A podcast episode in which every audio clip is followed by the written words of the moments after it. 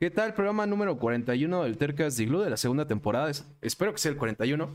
Feliz, emocionado con un invitado que también tenía muchas ganas de traer. De hecho, se lo comentaba antes de entrar. Y bueno, antes que de darles la introducción del programa y de contarles pues de qué vamos a estar platicando, aprovecho para saludar a Fink, quien pues nos visita el día de hoy. Bienvenido. ¿Qué tal? Eh, voy, qué honor, muchas gracias por la invitación. Gracias a ti, justo te comentaba que, bueno, entre las muchas cosas que haces, pues bueno, ahorita y contándole a la gente por si es que alguno no te ubica, eh, porque estoy seguro que muchos sí. Eh, bueno, eres una de las... ¿Quién sabe, eh? ¿Quién sabe? Estoy seguro que sí va a llegar mucha gente, eh, ya sea en vivo o ya sea en YouTube, que, te conoce. Y bueno, eh, pues para los que no lo ubican, Fink, eh, entre las muchas cosas que hace, es uno de los integrantes de Nerdos Podcast, también es comediante, eres actor, eres escritor, eres geek como yo. no sé qué me esté faltando, pero haces de todo, básicamente. no sé si me faltó algo muy importante. No, creo que no. creo que eso básicamente es, es lo que hago. Va, perfecto. Pues bueno, como te contaba y contándole a la gente, el programa se llama el Tercas Igloo. Tercas porque busco tener gente terca, terca en el sentido de que, pues son personas que persiguen su pasión y ya sea que vivan o no de ella, encuentran la forma de, pues de disfrutarla, de realizarla o de perseguirla. Y bueno, Igloo porque me llamo Iga, algunos me dicen Igloo. Y pues bueno, Fink, lo primero que quiero saber es, justo lo comentaba, ¿no? Haces de todo, te gusta de todo, o sea, te gusta desde los monstruos hasta la cultura geek, hasta la comedia, hasta mil cosas que, tal vez no encontré. Eh, ¿Cuál es tu pasión más grande, no? Porque si bien me queda claro que todos mis invitados tienen muchas pasiones, me interesa saber cuál es la tuya, ya que generalmente una pasión es la que rige las decisiones que tomamos y de la que se derivan las demás eh, pasiones. Mm, yo creo que mi, mayor pasión es este, la ficción. Creo que es eso. Creo que, creo que es por la ficción por lo que hago todo. Ok, qué chido. ¿Y cómo empieza este gusto por la ficción? ¿Recuerdas más o menos dónde empieza todo esto? Con el autismo, creo yo. ok, ok. no. no, adelante, adelante. no, pues, o sea, es que, digo, desde niño siempre yo dependí de la ficción para todo. O sea, creo, creo, creo que es eso. O sea, creo que la ficción salvó mi vida desde siempre. Y de niño, pues, o sea, como que la infancia, que es una etapa que está como llena como de tener amiguillos y salir, este, jugar fútbol, ¿no? Como cosas muy presenciales. Mi infancia estaba como bien rodeada de caricaturas, por ejemplo, ¿no? Yo, yo pasaba horas y horas y horas viendo caricaturas y me involucraba mucho con las caricaturas. Ok, qué chido. me la vivía imaginando como, bueno, y, si esos personajes vivieran en mi mundo, ¿qué harían? O si yo viviera en el de ellos, ¿qué haría? Y como que para mí era muy importante la ficción. Entonces siempre estuve como muy clavado en, en, en la onda de la ficción. Y este, estoy viendo que aquí se me parece que me está haciendo un pelo de la boca. Este, y, y, entonces yo creo que, que, de ahí nace todo. O sea, las caricaturas siempre fueron una pasión mía bien cabrona. Este, Y como la capacidad de contar historias, yo tenía muchos juguetes y entonces me inventaba mis propias historias. Entonces, como que siempre la, la ficción fue mucho eso. Y ya en edades más eh, prepubertas, este que empezó a usar internet, pues igual, ¿no? Empezar a ver contenido en internet, entrar a foros donde hay gente que le apasionan los mismos monos que no existen que a mí. Sí, bueno. este, todo eso. No sé, creo que es... Claro, claro.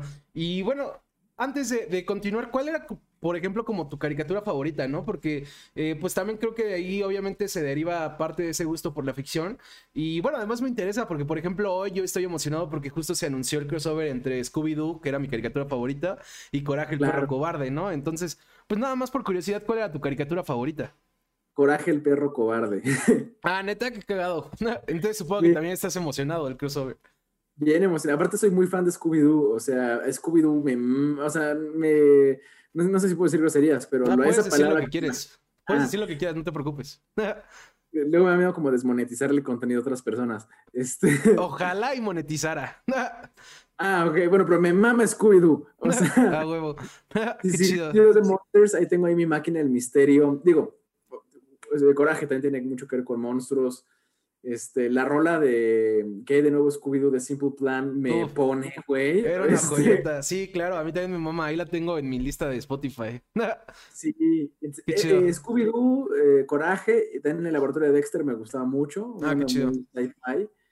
Este, Las chicas superpoderosas. Eh, sí, yo creo que esas eran mis favoritas, definitivamente. Teen Titans este, entró después, pero también me gusta mucho. Ok. Y ya en edades donde los niños ya no ven caricaturas, pero yo sí, este, descubrí Spectacular Spider-Man y eh. Los Vengadores, los héroes más poderosos de la Tierra, del Ok, qué planeta. chido. Qué Y chido. esa, esa de Avengers la he visto completa, güey, no te miento, fácil cinco veces. O sea, esa caricatura de Avengers sí me, me vuelve loco. O sea, Ah, qué chingón. me apasiona muy cabrón esa caricatura. Qué chingón, no la he visto, pero, o sea, pero sí tiene buena fama y, y no te preocupes, o sea, uno, yo creo que todos vimos caricaturas más grandes de lo que muchos reconocen. Y dos, Sí. al menos yo también sí, pues hasta la, digo, hasta la fecha tal vez ya son más como Rick and Morty o cosas así, pero, Ajá. o sea, hasta la fecha me siguen gustando, ¿no? Digo, tal vez ya no lo pongo, pero, ejemplo, Bob Esponja a mí hasta la fecha me gusta, ¿no? Y, y pues, Ah, no, bueno, Ben 10 me gusta un buen. Ben 10 Ben fue 10 era una joya. Ben 10 sí fue yo creo que de las caricaturas más importantes de mi vida y Ben 10 A me huevo. raya la original, ya que le, lo, le hicieron como 90 spin-offs, Sí, eh, reboots sí, y sí. todo eso. No lo sé, la caricatura original, aquí tengo mi Omnitrix. Ah, qué chingón. Este, pero sí, Ben 10 me, me vuela y esa hace poquito la estaba viendo otra vez, así como, ay, pues ahora vamos a ver Ben 10. Simón. Es que sí, Ben 10 también era una joyota. Fue, de hecho, de las últimas caricaturas que me tocaron ya grande, que, o sea, que, que eran supuestamente específicamente para niños, que sí, todavía me gustaban, ¿no? Igual aprovecho para saludar a la gente que anda en el chat, al primo que ya se manifestó. Eh, ya saben, si llegan a tener alguna pregunta para Fink, pueden mandarla. Si me parece pertinente, la leemos en el momento. Si no, si se acumulan, al final hacemos una ronda de preguntas. Y bueno, ahora sí, Fink, ok, ya me contabas, un- ya platicábamos un poco de caricaturas, ya eh, me contabas que, que tal vez todo se deriva de este gusto por la ficción. Y ya también salió un punto, ¿no? Que me contabas que desde muy chiquito te daba por escribir historias, que bueno, escribir también forma parte obviamente de, de mucho de lo que haces, ¿no? Algo que yo veía en una entrevista que te hicieron hace, hace unos años. Es que también hiciste teatro, ¿no? Eh, bueno, haces teatro, eh, se podría decir que hasta la fecha. Em, Sí. ¿A qué edad eh, decides tomar teatro y por qué? ¿A qué edad? Me voy a revelar mi edad. Este, yo tenía 8 años, no, 8 años, 7 años tenía yo. Ok. 7, 8 años, ya no, no me acuerdo. Este, pero ese año se estrenó el, el tercer episodio de, de Star Wars, La venganza de los Ah, Sith. ok. Joyeta de película. Ajá. Y, güey, no, o sea, me encantó la película, la, el intercambio de palabras entre Anakin y Obi-Wan en Simón. el duelo final, en la batalla de los héroes, güey, no sé, la vi en español, obviamente, porque era un niño, y se Claro. me quedó bien clavado como cómo se gritaban, aunque eran mejores amigos. Sí, claro. Y el Me acuerdo era, en mi mi casa y hermano así- Anakin. Sí, este, o sea, yo me quedé, este, como que se me quedaron muchas esas frases, ¿no? Estaba yo en mi casa así de, dejaste que ese lord oscuro te manipulara hasta que, Sí, sí, sí. hasta que te convirtió. Yo sí le metía todo el drama y no, No. me encantaban. Y sí. entonces se presenta la oportunidad de que entre a hacer teatro. Me da pena porque pues como niño como que está esta pena de que actuar no es cool, actuar es para... Sí, o sea, como que hay como dejos como... muy- claro. Masculinidades muy frágiles, este, estigmas muy arraigados. En un niño, güey, imagínate, lo, lo- o sea, como que es algo muy cañón. Sí, sí. Pero yo sabía que me gustaba, o sea, sabía que me encantaba actuar e Ok. interpretar. Nunca lo había hecho. A los ocho años habrá sido, me aventé a hacerlo. Ok. Y chido. hice mi primer obra de teatro. Bueno, hice mi primera audición más bien, porque no era, no se me presentó la oportunidad de entrar a hacer teatro, se me presentó la oportunidad de hacer una audición para una obra de teatro. Ok, ok. Qué chingón. Y en- hice la audición, me dieron el protagonista, que no lo esperaba. Ajá. Y así de, no, no, oigan, yo nunca he actuado, yo no sé hacer nada. Simón, Simón. Algo en el fondo y ya, pero pues me aventé el, pues me aventé a hacerlo, me gustó un buen y ya desde ahí dije como, no, esto es lo que me gusta. Qué chido. Pues encontraste una pasión muy, muy joven, ¿no? O sea, porque digo, una cosa es que te guste la ficción o las caricaturas de pequeño, ¿no? Que pues es normal. Eh, digo, que te gusta el teatro no es anormal, pero el hecho de que encuentres una pasión tan joven, si bien pasa, eh, yo creo que no es lo más típico. O sea, yo creo que las pasiones las vamos encontrando más grandes. Entonces, Sí. pues, está chido. Que creo que respondió directamente a una necesidad que yo tenía, una necesidad muy irreal. Ok. Porque digo, yo era muy solitario, entonces yo, yo, yo, pues, mis yo me imaginaba que mis amigos eran los personajes de las caricaturas que veía, o sea, y todo el tiempo estaba pensando como, ¿cómo sería vivir en ese mundo, no? ¿Cómo sería no vivir donde vivo? O sea, ¿cómo Claro. sería no estar en el mundo en el que estoy? Y el teatro me dio esa respuesta, ¿no? Me dio la oportunidad de de repente entrar a, un, a una diégesis, una realidad que no es mía. Sí, sí, sí.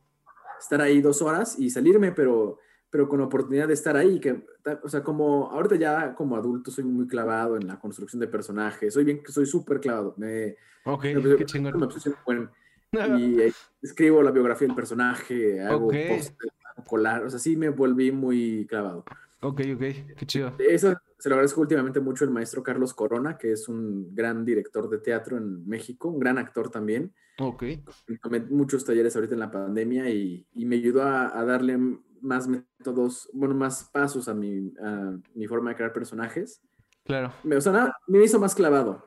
Este, Claro, claro. Pero es un gran maestro, es un gran maestro. Este, No tengo suficiente, o sea, no sé cómo venderlo como se merece, es un genio. No, claro, claro. Las palabras no, no bastarían, dirían algunos, ¿no? Sí, entre él y Julio Bracho y Cecilia Bracho, que están otros grandes actores, grandes, grandes actores, me han ayudado mucho como a formarme Claro. y les debo mucho. Pero como niño nada más era como de, güey, aquí está lo que tienes que decir. Sí, Y en claro. cuanto cruzas esa línea, ya eres otra persona, ya eres un animal.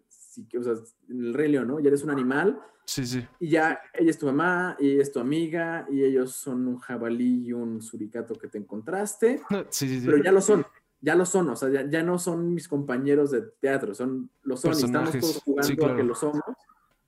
Y mientras más en serio te lo tomes, mejor va a salir. Claro, sin duda. Entonces, para mí era muy fácil eso que yo siempre había soñado, nada más hacerlo y ver que había gente que me iba a seguir el, el rollo. Sí, para sí. mí era el sueño. Entonces, creo que fue eso. Creo que encontré lo que más anhelaba como niño, que era poder estar en otra realidad tantito. Qué chingón. Eh, antes de, de continuar con. Tengo varias. Bueno, antes de leerte una pregunta que nos hacen en el chat, eh, tengo la duda. ¿cuál- ¿Recuerdas cuál fue esa primera obra que hiciste? Digo, porque pues, ahorita uno deduciría que tal vez fue El Rey León, pero, pero ¿por qué no nos confirmas cuál fue la primera obra? Si es que te acuerdas. Y no, sí fue el Rey León, en efecto. Mm, qué chido. Qué chido. no bueno. querían inventar tan rápido. Este, claro. Qué chingón. Pues, pues sí, está. eh, me parece chido que fuera El Rey León. Eh, te tocó ser Simba, me imagino. sí, Simba pequeño. Ok, ah, ok, qué chido. Eh, bueno, preguntaban en el chat, pregunta César Primo, que si te gusta Tim Burton. Y bueno, pone, me refiero al arte, por así decirlo. Mm, Mira, eh, sí. Este, justo vengo de un podcast en el que hablamos de Tim Burton. Ah, qué este, cagado, qué cagado. No es de mis directores favoritos, pero me gusta mucho ver sus películas. Este, obviamente él lo que hizo fue traspasar al cine contemporáneo el expresionismo alemán, Sí, que me gusta mucho. O sea, Nosferatu es una película que me fascina, por ejemplo. claro. Este, El gabinete del doctor Caligari, este. Metrópolis incluso. ¿no? Me gustan, entonces Sí, me sí. gusta mucho que, lo que hizo Tim Burton para traerlo.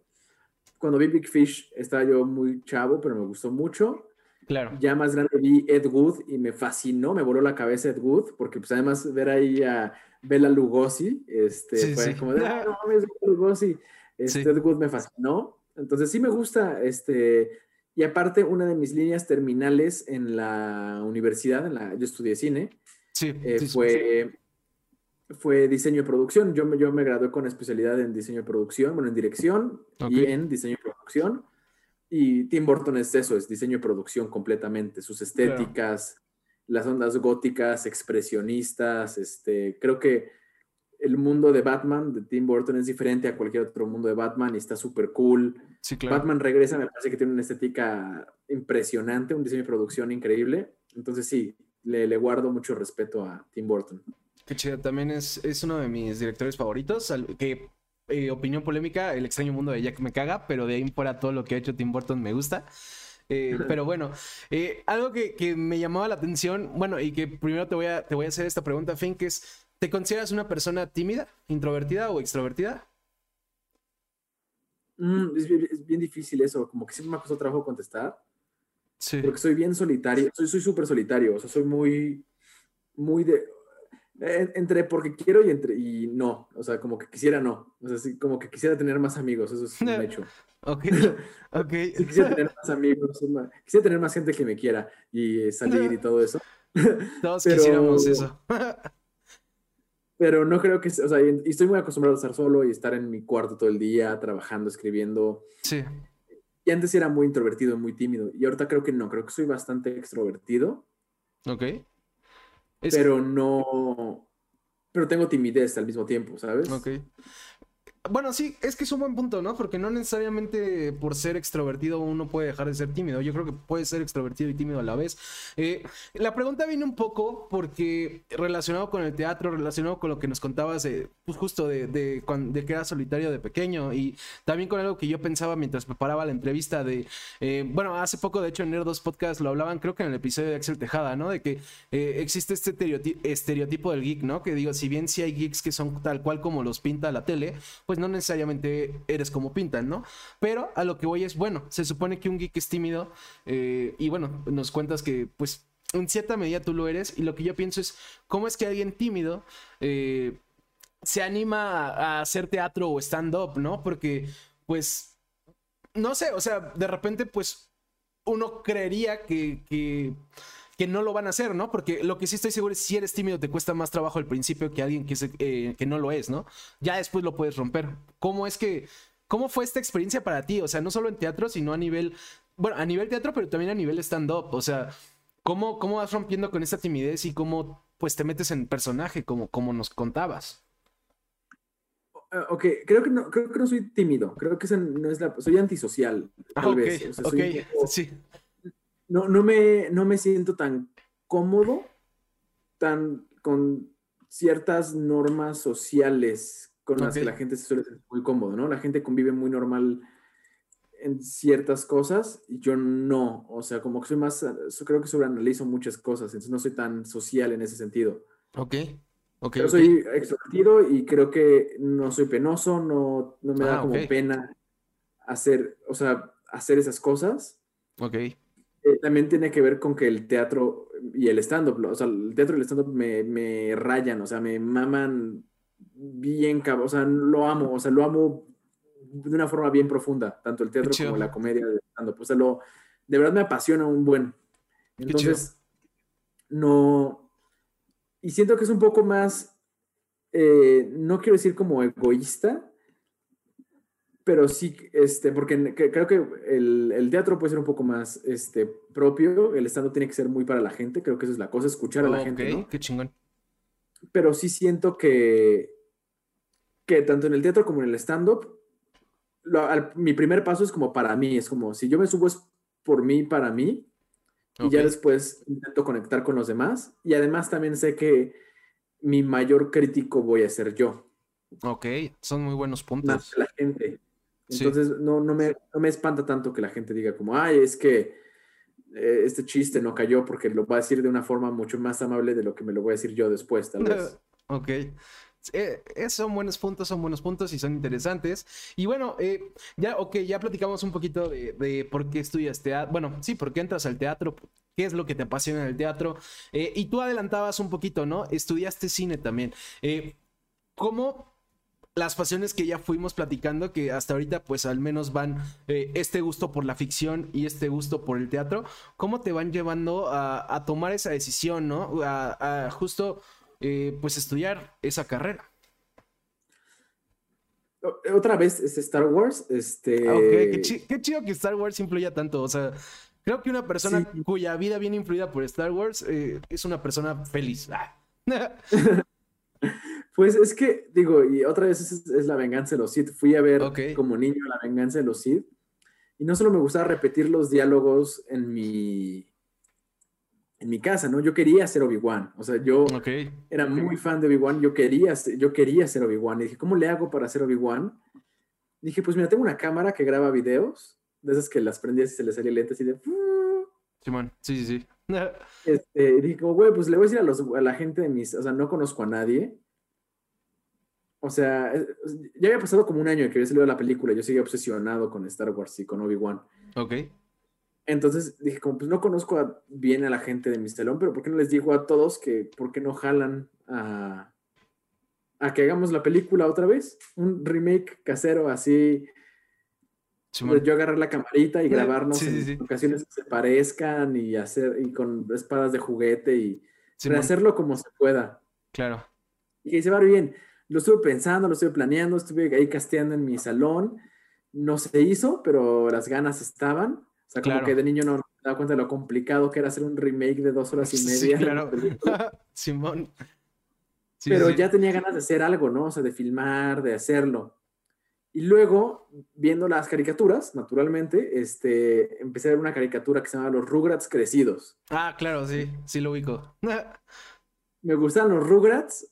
Ah, bueno, no, no. Después de eso vi el disco 2 de, de, Star Wars, del episodio 3. Ok, ok. Y fue cuando dije como, ok, es que Obi-Wan no existe. Es que no existe el Conde Dooku, existe Christopher Lee. Simón. y vi cómo la filmaron, ¿no? Y dije como, ah, es que así se filma, ¿no? Y como que me, me voló la cabeza ver el disco 2. Claro. Porque fue como de, ya vi esta película tantas veces, ¿qué sigue? Pues vamos a ver este otro disco que trae. Y traía todo, trae el maravilloso mundo del behind the scenes. Sí, sí, el que para mí fue lo más maravilloso que pude ver a mis ocho años de edad. ya, había, ya había hecho teatro, ya dije, ya tengo que hacer algo. Y luego, viendo los Rugrats crecidos, yo era fan de los Rugrats, de repente crecen y de repente Tommy quiere ser director de cine. Sí, sí, sí. Y me acuerdo que le pregunté a mis papás, como, ¿qué es director de cine? Y me dice, no, pues es el que hace las películas.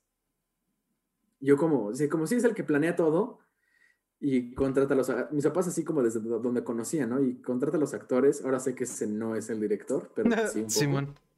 Pero me dijo, no, pues es el que se encarga de hacer la película. Y yo como, no, ma, ¿qué? O sea, las películas las hace una, las hace humana. Simón. Yo puedo hacer una película y es como, pues sí, es un trabajo. Yo, no manches, así es vuelto loco. Y dije, como, esto es lo que quiero. Okay. Yo no sabía que eso que yo voy a ver al cine lo hace otra persona. Entonces, cuando llego a esa conclusión, digo, eso es lo que yo quiero hacer. Yo tenía igual como ocho años, nueve años máximo, y ya. Yo quiero ser director de cine, eso es lo que quiero hacer toda la vida. Ok, qué chido. Y lo empecé a estudiar, este. Cuando iba por ahí de quinto primaria, ya estudié ahí por mi cuenta historia del cine. Este. Ok. Luego unos años después me metí un diplomado. O sea, todos mis compañeros de diplomado iban en, universidad y yo iba en secundaria. No estaba tomando mi diplomado. Simón. Este, porque yo estaba, yo estaba bien interesado en hacerlo. Sí. Y ya, y eventualmente, pues ya fue, o sea, cuando llegó la hora de escoger carrera, estaba entre actuación, literatura dramática y teatro y cine. Y como que todo se acomodó a que fuera cine y ya, y fue cine. Ok, que digo, ahorita justo contabas, por ejemplo, que desde los ocho años ya te echaste el disco 2, sí me quedé pensando de, bueno, claramente ese era un muy buen indicador de, la pasión que había por, por el cine, ¿no? Porque eh, a mí de, morrito jamás me llamó, hasta la fecha, ¿no? Pero de morrito jamás me llamó la atención el behind the scenes, ¿no? O sea, a mí me gustaba ver la peli y ya, ¿no? No, no quería saber cómo, cómo la grabaron, entonces creo que ya ese era un muy buen indicador de, otra pasión que tenías, ¿no? Ahora, antes de, de leerte otra pregunta que nos hacen, eh, ah, pero, fue clavado, ¿eh? no fue por, fue por clavado de Star Wars, fue porque... Claro. Pero te gustó. ¿qué, más hay de Star Wars? ¿Qué más? o sea, cuándo sale otra película? ¿No? Ya no sale, pues ya está la última y se conecta. Yo como, no, ¿cómo que ya no hay más Star Wars? ahí hay otro disco en, en, la caja. Ahí hay más Star Wars. Sí, fue así que, pero sí me gustó. Sí, fue así como de, wow, ¿qué es esta maravilla? Claro, pero ahí está la diferencia, ¿no? O sea, porque a mí me lo pudieron haber puesto sin querer y aún así no me hubiera gustado, ¿no? Porque pues, simplemente no, no era lo mío. O sea, a mí me gustaba ver el resultado final, no me gustaba ver el cómo. Entonces, pues sí, eh, eh, qué chido que Star Wars te ayudó a descubrir esa pasión que dio. Además, cagadamente, eh, también Star Wars 3 fue la primera película de Star Wars que yo vi. Eh, yo toda la vida quise verlas. Este, me acuerdo que incluso eh, cuando mis papás en, esa época que pues, estaba muy morrito, eh, pues me dijeron que iban a comprar Sky, yo estaba emocionado porque la publicidad de Sky siempre era, era Star Wars, o sea, siempre era Darth Maul. Y yo pensaba que con Sky iba a poder verlas, ¿no? Y las vi hasta que vi el episodio 3 y de ahí me seguí, pero, pero pues está chido. De hecho, las vi rentando en Blockbuster, o sea, yo, ay no, qué buenos tiempos, pero pues está muy chido. Y ahora lo que yo, lo que yo estaba pensando antes de leerte esta pregunta es ok, ya entras a estudiar cine. ¿Cómo fue para ti la carrera? Porque hay mucha gente que, que de repente se decepciona con su carrera, ¿no? O sea, hay gente que se decepciona, hay gente que se enamora todavía más. ¿Cómo fue tu experiencia? Y sobre todo lo pregunto porque, pues por la opinión polémica que tienen muchos, ¿no? O sea, que, pues, igual que, bueno, igual que el stand-up, igual que comunicación que lo estudié yo, igual que mil cosas, nunca falta quien dice, no, pues es que el cine en México no. Eh, ¿Cómo fue tu experiencia, porque lo que sí es un hecho es que es una industria difícil en México. Y bueno, incluso una, una invitada, esta Carolina Jiménez, nos adelantaba que es una industria difícil en todo el mundo. Sí, sí, o sea, en todo el mundo es muy difícil. Claro. Es, o sea, es complicado, ¿no? O sea, porque también, o sea, sí hay mexicanos que le está yendo muy bien, entonces, o sea, porque siempre dicen, sí, no, ah, claro. ah, y dicen como, uy, sí, ahorita que los mexicanos vienen con todo, Cuarón, Del Toro, Iñárritu, y dices como, sí, pero bueno, pues son tres, ¿no? Y cada semestre se gradúan 20 de 10 universidades diferentes, ¿no? No, sí, claro. No, y no hay apoyo. Si, nada más son tres, ojo ahí, ¿no? Que no nada más son tres, ¿no? Hay grandes directores que están en otros. Sí, claro. Ese es el, sector más comercial, ¿no? El Hollywood. Sí, Pero cuando entré a la es que esta, entré a la carrera, lo más difícil fue como balancear el estudiar y seguir haciendo stand-up. Ok. conocí un amigo, saludos Carrita, este, que él hacía stand-up. Él, es mejor amigo de Carlos Vallarta, entonces em, hizo ah, stand-up un tiempo. Y él y yo nos volvimos amigos en la escuela. Me dijo, como, güey, lo vas a dejar, güey. Está muy cabrona. O sea, echarte la carrera aquí, en, la o sea, en esta universidad, con las exigencias que te van a poner, tener tiempo de seguir yendo a Opens. Claro. Y dije, no, claro que se puede, güey. Chingo a mi madre si no. Ajá. Y así le, le fui haciendo también pues eso me costó ciertas horas de estudio. De repente vi que tenía compañeros que sí, este, lo más difícil, o sea, no es que yo me desenamorara, al contrario, creo que aprendí mucho este, y valoro mucho la cultura que absorbí. Este, Vi que no se puede ser bueno para todo. Este, yo jamás fui bueno en sonido. Bueno, en sonido, eh, sé hacer sonido, ¿no? No puedo ser un gran sonidista. Soy muy malo en diseño sonoro. Para sonido directo lo puedo hacer sí, con mi boom y todo, pero sí. diseño sonoro soy pésimo, este, fotografía lo sé hacer, pero mejor contrata a un cinefotógrafo, alguien que ya sea más clavado en eso, ¿no? Claro.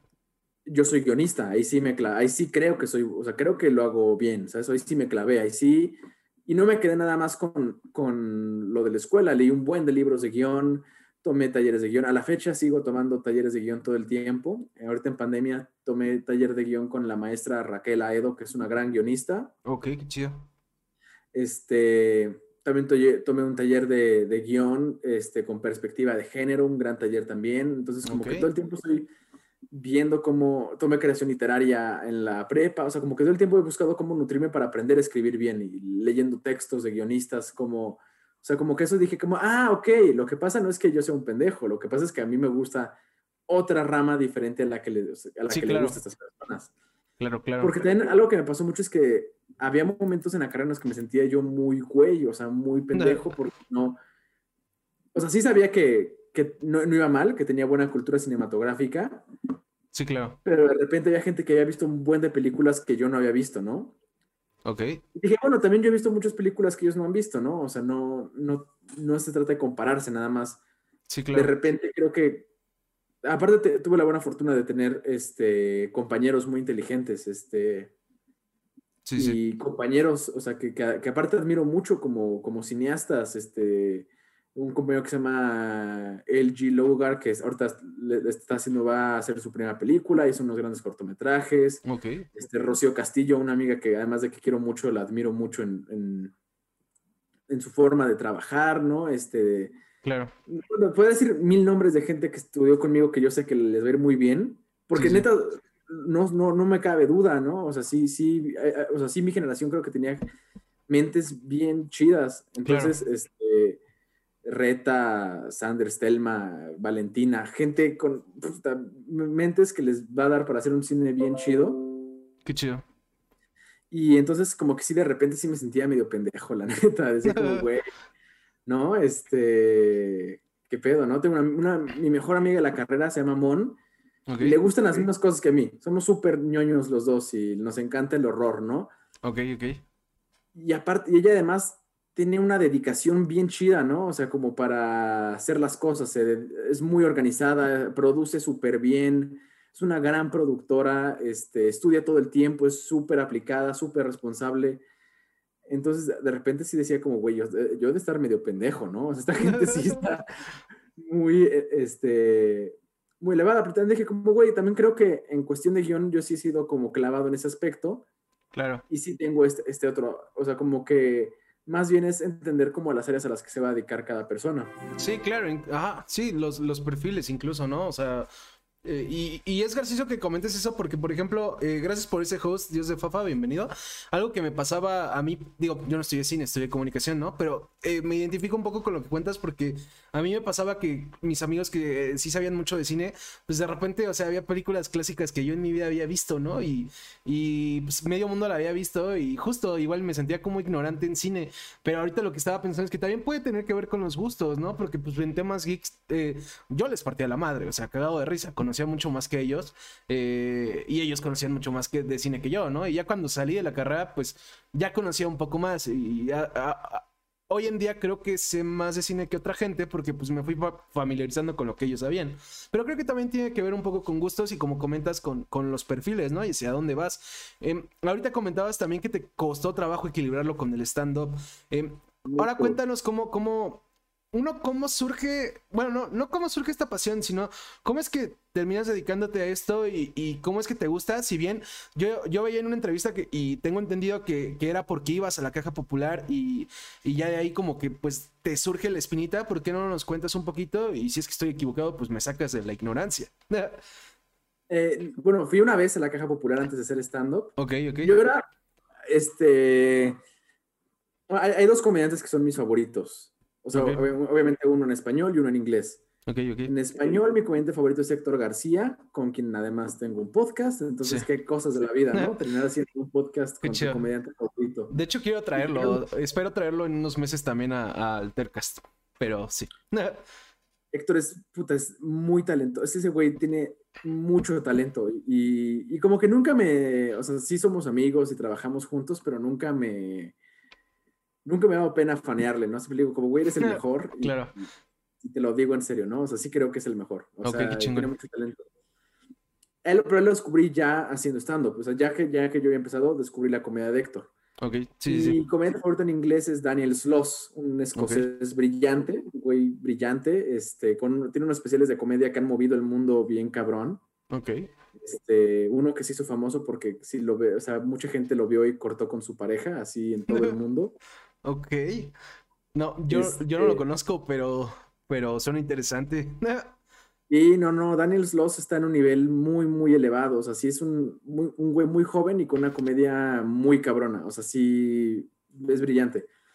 Y yo vi a Daniel Sloss en este, antes de hacer stand-up, lo vi en, en, sus presentaciones en Conan y me parecía cagadísimo, hilarante. Decía como, verga, que, que yo quisiera hacer eso, quisiera Claro. Pararme, contar chistes de cosas que pienso y que sean así de graciosas, ¿no? Como que para mí era el sueño. Claro. También como que creo que un poco es como, ay, qué cool sería poder hacer reír a todos, ¿no? Y que se te haga poco. Simón. Y ya, ¿no? Entonces a mí me encantaba Daniel Sloss. Y de repente un día un cuate me dice como, güey, tengo unas cortesías para ir a ver un show a la caja, ¿por qué no vas? Y voy, y entonces de repente pasa Fran Nevia, ¿no? Y una chava con aquella me dice como, ay, lo amo. Y yo como, o sea, this is a thing. O sea, hay gente que conoce. O sea, hay un estandopero mexicano que es famoso y lo puedes amar. Sí, y dice, sí, sí, sí, sale en la tele. Y yo, ah, no mames, qué chido. ¿No? O sea, yo, no conocía a Fran. Hoy en día trabajo con Fran, ¿no? Estoy ahí trabajando en la Liga de los Supercuates. Qué chido. Este, y me encanta la comedia de Fran. Entonces vi, vi al señor Evia hacer su comedia, me morí de risa, me pareció cagadísimo. Claro. Y entonces busqué en YouTube, ¿no? Como la caja popular y vi que era como una escena, ¿no? Que había más comediantes, también sí estaba Mi Ramírez ahí, que, que, daban giras y shows y que habían salido en Comedy Central. Vi a Fran en Comedy Central. dije, ay, es que sí es bien chistoso este güey. Simón. y de repente me salió Carlos Vallarta y vi a Carlos Vallarta y dije, no mames, este güey es un genio. Carlos Vallarta, verga. Sí, sí, sí. así le escribí a mi mejor amiga, le dije, güey, por favor, ve este cabrón le mamó Carlos Vallarta también. Entonces, como que ya ahí como que me empezó a, gustar, ¿no? Y como estaría chido hacerlo algún día. Luego descubrí que existía el open mic en la caja, ¿no? Pero como que siempre da como cositas ese sí, claro, El primer paso. Es el más difícil generalmente. Hasta que unos amigos, un amigo que estaba con el corazón roto igual que yo en ese entonces, me dijo como, güey, pues ya vamos a la caja, güey, nos subimos, chingue su madre que pase. Yo como, eso, la única excusa que necesitaba, que alguien me acompañara y me dijera, yo también me voy a subir. A huevo. Y ya, entonces fuimos, nos subimos.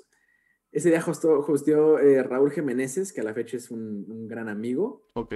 Este, y, ya, y a mí me fue, digo, nos fue como nos tenía que ir para hacer una primera vez. Ok. Sacamos risillas, pero estuvo, ah, pero luego se subió otro comediante que se llama Sam Borboya, que a la fecha él es súper, somos súper cercanos, es un gran, gran amigo Sam. Ok. Y acabando el show me dice, el Open, me dice Sam como, Fink, cabrón, güey, eh, pues mira, yo sé que fue tu primera vez, güey, pero lo hiciste muy cagado, güey, creo que, creo que tienes, este, con qué seguir. Yo como, sí, ¿tú crees? Es que no sé, güey, o sea, como que sí me gustaría, pero pues me da pena. Y me dice, no, cabrón, tú ven la próxima semana, súbete y si vienes y te veo aquí, te invito a una cerveza. Ok. Qué y dije, bueno, pues no pasa de que vaya, me vaya mal. Y me tomo una chela. no volver a hacerlo nunca, pero me tomé una chela. Sí, claro. Claro, la chela es un punto clave. sí, aparte en ese entonces te regalaron un mezcal por subirte. Entonces dije, bueno, pues una chela, un mezcal y estamos perfectos. Ah, huevo.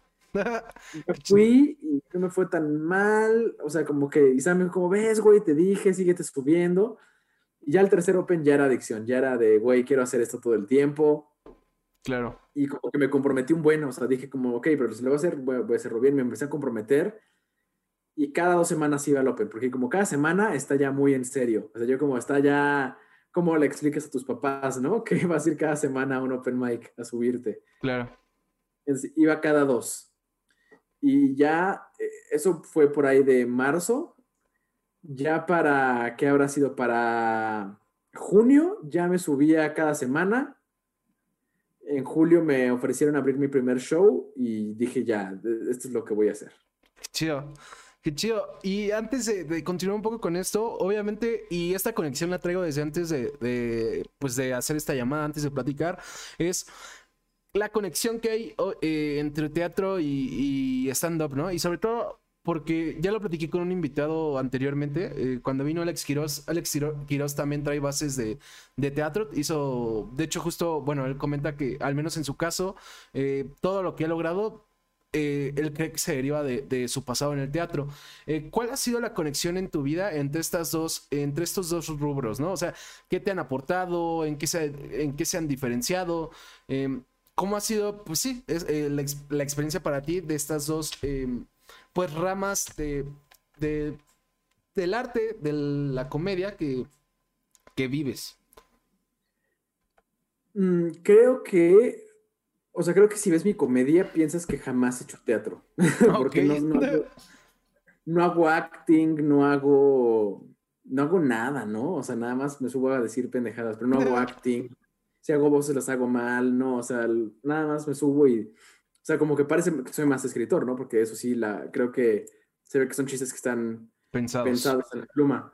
Claro. Este, pero creo que lo que la aproximación es, soy bien clavado y metódico con las dos cosas, o sea, con el teatro siempre fui como de, ok, o sea, sí, sí estás hablando de que te den tu libreto y que llegues a tus funciones y hagas tu papel, pero no, o sea, vamos a estudiar a Stanislavski, a Grotowski, a Uta Hagen, o sea, vamos a hacer esto bien, vamos a investigar teatro, vamos a estudiarlo, vamos a, aparte, eh, el teatro en el que terminé trabajando muchos, varios años, este era un teatro muy tradicional, o sea, como de muchas obras clásicas, con gente muy culta en, los elencos, entonces pues se me pegó mucho investigar obras, este, autores, bueno, dramaturgos, la historia del teatro, entonces como que siempre fui muy, muy académico en el teatro. Ok, ok, ok. Y, este, en el stand-up pues, soy igual, o sea, sí, este, así fue como, ok, este, vamos a estudiar eh, teoría del humor, ¿no? Análisis de chistes, cómo se construye un chiste, ¿no? Este, historia de la ironía, ¿no? O sea, todo, todo, todo, todo para, o sea, Linda Hudson, ¿no? O sea, que ella hace como teorías de la ironía, del, o sea, como todo, o sea, como de dónde viene todo el humor y lo estudio y soy así súper, súper clavado metódicamente en esas cosas. Claro. Creo que es lo que comparto con ambas cosas. Quisiera como tal vez meterle acting a mis chistes, pero nunca los escribo con acting. Creo que lo que sí tengo es timing y eso sí es de teatro. Ok, ok. Creo, creo que Quiroz mencionó también esa palabra. Eso sí no estoy seguro, pero creo que sí. Habría que volver a ver esa entrevista, eh, esa entrevista, pero Pero qué interesante. Em, algo que también me saltaba, y ahora sí, después de esto leo dos preguntas que hay en el chat, es y lo dije desde el inicio, ¿no? haces de todo, Finco. O sea, incluso en la introducción tuve que decir, pues es escritor, es tal, es tal, es tal. Y tú lo has comentado, ¿no? O sea, estudiaste cine, haces teatro, haces stand-up, eh, eres guionista, te gusta escribir, tienes el podcast. Em, creo que no hay nada más terco que, hacer tantas cosas a la vez, ¿no? O sea, y, y, lo entiendo porque también siempre me pasa que traigo muchos proyectos, además de mi trabajo, que no sé, acabo con un proyecto porque eh, según yo quiero tiempo y de repente ya hice uno nuevo, ¿no? Eh, ¿Por qué? Porque en, en, el buen sentido, ¿por qué esta terquedad de hacer todo esto? Si bien entiendo que te gusta, eh, me queda clarísimo. ¿Por qué? ¿Por qué sigues metiéndote en todo esto? Entiendo que de repente le enfocas más tiempo a otra porque si no sería imposible, pero ¿por qué seguir haciendo de todo? ¿Por qué no no sé, haber tomado la decisión de solo ser eh, comediante? ¿Por qué no haber tomado la decisión de solo ser este eh, actor? ¿Por qué no haber tomado la decisión de solo ser guionista o escritor? Eh, ¿Por qué sigues haciendo de todo? A pesar de que, y corrígeme si no, pero me imagino que, hay días que son muy cansados. Hay meses que son muy cansados. Años, ¿no? claro. Este, muy deprimentes. O sea, también eso, también es muy deprimente. Es son este, disciplinas muy exigentes, muy competidas. Este, Me imagino. Muy gratificantes en cuestión del alma, a veces no tanto en cuestión del reconocimiento que a uno le gustaría estar obteniendo de lo que hace. Y entran muchas cuestiones de ego, este, de... Eh, sí, no sé, o sea, que de repente es bien complicado. Entonces, la pregunta que me está haciendo a veces me la hago yo, como de, güey, ¿qué necesidad tenías, no? Claro. Pero, por ejemplo, sí dejé la, de escribir nunca puedo dejar de escribir porque por una razón u otra tengo que escribir, ¿no? O sea, eh, no, no, no puedo dejar de escribir aunque quiera. O sea, aunque diga ya no voy a escribir, este, te en la prepa tenía que escribir para mis materias y buscaba escribirlo bonito y escribirlo con, buscar estrategias literarias y trabajaba, eh, trabajaba en revistas, ¿no? Trabajaba haciendo artículos y columnas en revistas. Claro. Pues tenía que escribir, ¿no? Luego entro a la universidad y tengo que escribir, pues es una carrera de cine, tengo que escribir guiones, tengo que escribir ensayos, tengo que escribir, este, conseguir trabajos en, durante la universidad. Escribí un piloto de televisión, escribí unos sketches para Franco Escamilla, este... Ok, chido. Llegaron oportunidades de escritura, ¿no? Y yo escribí una obra de teatro este, para Lola Cortés, Escribí otra para Julio Bracho, ¿no? Eso en la carrera. Entonces, tenía que escribir por la escuela y me salían estas oportunidades y me gusta escribir, ¿no? Entonces las tomaba. Y ahora que ya me gradué y todo eso, escribo, ¿no? Y, aunque, o sea, aunque tengo que escribir mis pilotos, tengo que escribir todo el tiempo y aunque no quiera, este, hasta con la Liga de los Supercuates de Alex Fernández y Fran Evia. Sí, claro. La, yo soy el jefe de información, entonces aunque no sea tan creativo, tengo que escribir la información que se va a decir en el programa, ¿no? Entonces, no puedo dejar de escribir. O sea, eso así, aunque quiera, estoy incapacitado para escribir. Sí, Porque además es de lo poco que sé hacer. Entonces, este, sí, no, no puedo ir ahí a conseguir trabajo de algún oficio porque soy un pendejo para hacer martillos. Entonces, sí, soy medio pendejo para. Entonces, tengo, mi trabajo es escribir, tengo que escribir. Cuando empecé a hacer stand-up dejé de actuar un tiempo. Bueno, no de actuar. Sí, o sea, tampoco creo que se sintió como una eternidad y creo que esa es la clave. Dejé de actuar un año, yo creo, haciendo stand-up. un año que sí sentí así como, o sea, dejé de, no, no tuve función, no tuve ninguna clase de teatro, ningún taller. Habrá sido tal vez un año y medio a lo mucho. Y sí sentí como, güey, estoy dejando de hacer algo que me encanta, estoy dejando de hacer algo que me apasiona, algo que lo que me quiero dedicar. Claro. Lo estoy dejando de hacer. Claro. Este, y era, güey, era ansiedad, era de no mames, ¿cómo no, cómo no lo estoy haciendo, no? Claro. Y te digo, ahorita en la pandemia, este, pues ni cómo hacerle, ¿no? Y me escribió Cecilia Bracho, mi maestra. Sí, man. Y me dijo, Fink, el maestro Carlos Corona, que es un genio, está dando talleres en línea de teatro yo ese mismo día estaba inscrito y tomé ese y todos los que le siguieron en línea. Ok. Porque no, y de repente era como, güey, acababa mi, acababa mi clase y estaba cerrando el Zoom de la clase y abriendo el del podcast. Simón, sí, sí, me imagino. si es que como, como, ¿por qué me meto en tanta cosa si no tengo tiempo, güey? Si tengo mucho, o sea, Claro. Así, o de lo cual había, era clase y acababa clase, y digamos que la clase acababa a las 11, y a las 7 de la mañana yo tenía que estar ahí en el correo de Alex Muñe y Fran la información de los supercuates, entonces órale, a investigar. Yo como, güey, no tomes tantas clases, güey, ya no tienes tiempo. Pero no puedo, güey, no, no puedo dejar de hacer lo que me gusta. Te entiendo, te entiendo, me pasa, me pasa parecido, pero sí. Sí, como esa lucha interna además. Sí, no, no puedo, güey, porque además, o sea, te mentiría si te dijera que me está yendo cabrón en todo, porque no es así. claro. Entonces ya me di cuenta que creo que eso es lo, bueno de que no te vaya bien es eso, que te das cuenta de por qué haces las cosas. Ok, ok. Sí sé que no estoy haciendo nada por dinero, sé que lo estoy haciendo porque me gusta, entonces creo que por lo menos estoy seguro. Sí, es un buen punto, es un buen punto. Eh, y es difícil, ¿no? También lo comentabas en algún momento sobre el ego. Eh, es difícil a veces cuando justo estás haciendo algo que te gusta y que además pues sabes que lo estás haciendo bien. Eh, es difícil cuando traes como esa lucha, o al menos a mí me pasa esa lucha inconsciente, ¿no? De que una parte de ti te dice, ¿cómo es posible que todavía no, no estás generando de esto? ¿Cómo es que todavía esto no te da para vivir, ¿no? Y otra parte de ti te, te dice, güey, pues deja de clavarte tanto, o sea, pásala chido y y pues acepta la idea, ¿no? De que tal vez eh, tal vez no, no, pase, ¿no? O sea, tal vez esa no vaya a ser tu entrada de dinero. De hecho, justo por eso lo digo al inicio de cada programa, ¿no? O sea, es personas, eh, bueno, el Terca son personas que persiguen su pasión, vivan o no de ello, porque, y lo he hablado con varios invitados, sinceramente, va a haber personas que por más que te apasione algo, tal vez no vas a vivir de ello. Eh, pero, como comentas, pues influye mucho el amor al arte, o sea, ahí es cuando te das cuenta que te gusta. Em, te voy a leer dos preguntas que nos hacen en el chat. Eh, preguntabas a ser primo que eh, cómo lidias con los haters y con las críticas en general. Eh, ok, creo que es importante no tomártelo tan personal. O sea, como que cuando, cuando salió mi, eh, mi, participación en Comedy Central, sí tenía miedo, ¿no? Como, chale, o sea, es que soy bien curioso y sí me voy a meter a los comentarios. yo sé que me voy a meter a los comentarios, pero no sé si tengo la capacidad emocional de, este, de estar cool con lo que sea que vea ahí en los comentarios. Sí, sí, sí. Y ya, y, se, y se, te va haciendo este, la piel más gruesa ante esos comentarios.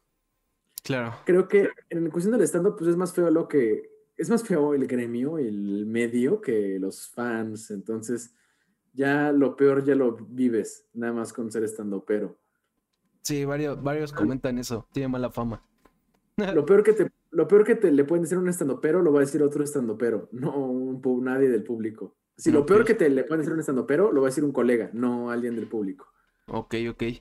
Eh, este, entonces, pues dices como, bueno, y hate va a haber, este, Ah, hay veces que digo como, ah, mira, me voy, a pelear con esta persona en comentarios. Tengo tiempo. O sea, no me lo voy a tomar personal, me voy a divertir, o sea, lo hace por diversión.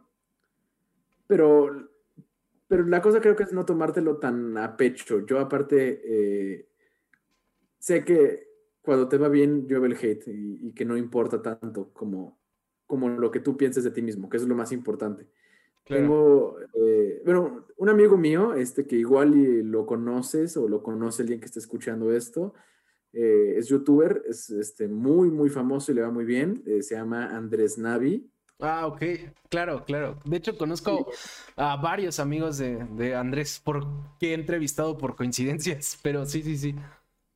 Es un chido, Andrés. Este, yo, yo lo estimo mucho. Este, me, me encanta eh, salir con él, en Comic Con nos vamos a cenar, es un güey bien alivianado, bien, bien, bien chido, este...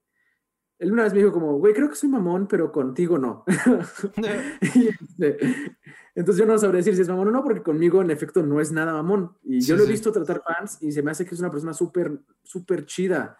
O sea, los trata bien cool pero he visto los comentarios que recibo y digo como, güey, qué piel tan gruesa tienes que tener para leer esto diario. Sí, le llueve un chingo. Justo estaba pensando eso, le llueve muchísimo, pero sí.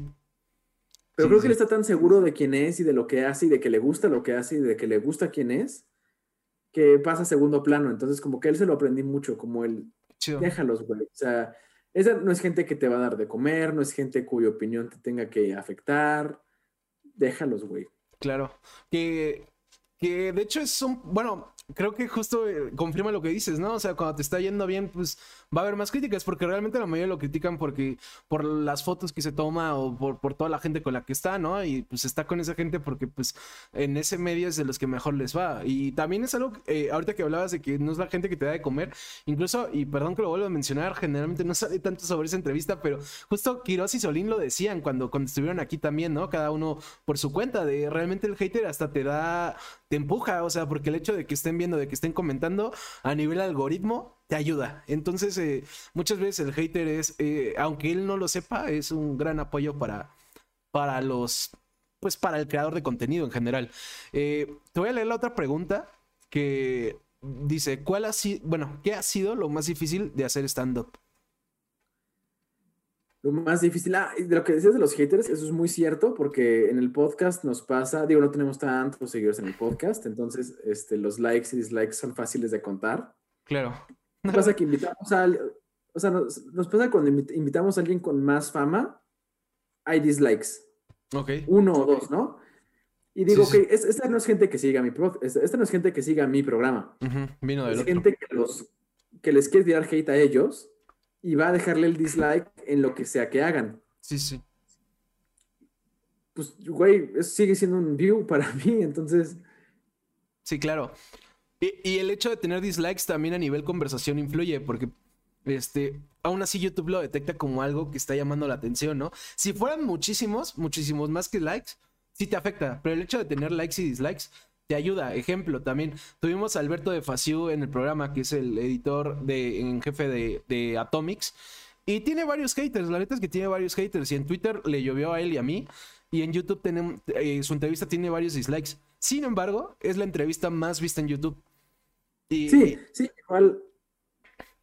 El, el, podcast tiene los episodios con más dislikes son los más vistos. Sí, sí, es un hecho. y es con gente bien chida, güey. O sea, sí. neta, es con gente bien chida y este, un episodio es con una amiga que, puta, güey, yo la adoro y la quiero un buen. Sí. Y digo como, ok, es gente resentida, lo que sea, ¿sabes? A mí me da igual y que, o sea, entonces no, no, hay por qué preocuparse. También sé que la gente que nos escucha a nosotros no son tóxicos. Entonces eso sí me queda claro. Qué chido. Qué Nunca chido. he visto que alguien que siga mi podcast le tire cosas a, a, alguien más, ¿no? Entonces digo, como, ok, los que nos, sí nos escuchan y los que sí siguen el contenido son buena onda. Qué chido. Es importante Ahora, tener una comunidad sana. Sí, este, aunque seamos poquitos, me, me late que sean chidos. Ah, huevo. Lo más difícil de hacer stand-up es lidiar con. Es, son los procesos de aprendizaje para lidiar con emociones y sentimientos negativos, creo yo. Creo que cuando haces stand-up, bueno, entre, pasa con muchas expresiones artísticas, muchos oficios, muchos trabajos, tienes que aprender a lidiar con un buen de cosas bien negativas que tenemos todos. Ok. Que no, que otros trabajos tal vez no nos pondrían tan enfrente, ¿no? Claro. Tenemos que aprender a lidiar con el ego claro. y su fragilidad y, y, lo mucho que nos puede doler el ego. Tenemos que aprender a lidiar con el fracaso. Aprender a lidiar con el fracaso es bien difícil, pero bien importante. Claro. Tenemos que aprender a lidiar con la frustración, este, eh, que es también es muy difícil, pero es, son como cosas que, que, te van forjando y creo que lo más difícil es como ir adquiriendo esas herramientas de emociones que no están tan chidas. Claro. Este, lo platicaba también con Pablo L. Morán, que es un comediante a quien yo amo y es este... Eso no lo platicamos en ningún contenido, esto lo platicamos de amigos. Sí, claro. La están pasando mal. Y es como que de repente reconoces que estás teniendo como ciertas emociones negativas. Sí, sí. Resentimiento, envidia, este, celos, coraje. Y no te gusta, es como, güey, ¿por qué estoy sintiendo esto que no está bien, no? Y dices como, no, pues es que lo que pasa es que, uno, es normal sentirlo. Claro. Dos, que bueno que reconoces que es algo bueno. Tres, te sientes así porque tú sabes que no es algo bueno y no te quisieras sentir así. Sí, claro. Entonces estás bien. Nada más reconoce que es humano, reconoce que, lo, que a cualquiera le puede pasar y ahora nada más trabaja en que esa emoción negativa no te carcoma. O sea, claro. Claro. Que, que, también es interesante. Creo, creo que esa parte también le pasa a la mayoría, ¿no? O sea, cuando estás buscando algo, cuando te estás esforzando, pues sí tiende a haber envidia hacia los que tal vez están teniendo más éxito en ese rubro, ¿no? Y no necesariamente porque lo hagas mal, justo por eso eh, tienes envidia. A mí me ha pasado. Y justo eh, algo que a mí me calmaba era, e, era, eso que comentas, o sea, era el, bueno, al menos sé que estoy mal, o sea, al menos, a pesar de que no puedo evitar tenerle celos o que me moleste, sé que estoy mal, o sea, sé que no es correcto eh, tenerle celos, o sea, sé que es envidia, ¿no? Y, y, pues estoy de acuerdo, o sea, sí, son cosas que pasan y cada quien lo trabaja como puede, la neta. Pero. No, y, es humano. O sea, no, no, está. está mal, eh, más bien es un sentimiento feo, pero es normal. O sea, es una reacción normal a final de cuentas. Claro, claro, claro. Y bueno, algo que, quería preguntarte también cuando comentabas, eh, cuando, te hacía la pregunta del hate que comentabas de, bueno, a veces cuando tengo tiempo y cuando sé que no me voy a clavar, eh, decido pelearme con tal persona que me tiró hate. ¿Cuál fue la pelea por redes sociales? O sea, digo, no tiene que ser pelea, ¿no? Pero aquella discusión o aquel, aquel salseo más gracioso que has tenido. no sé, no sé. tampoco lo hago tan seguido, ¿eh? La verdad es que... sí, me imagino, porque si no te la pasarías sufriendo. sí, luego la gente...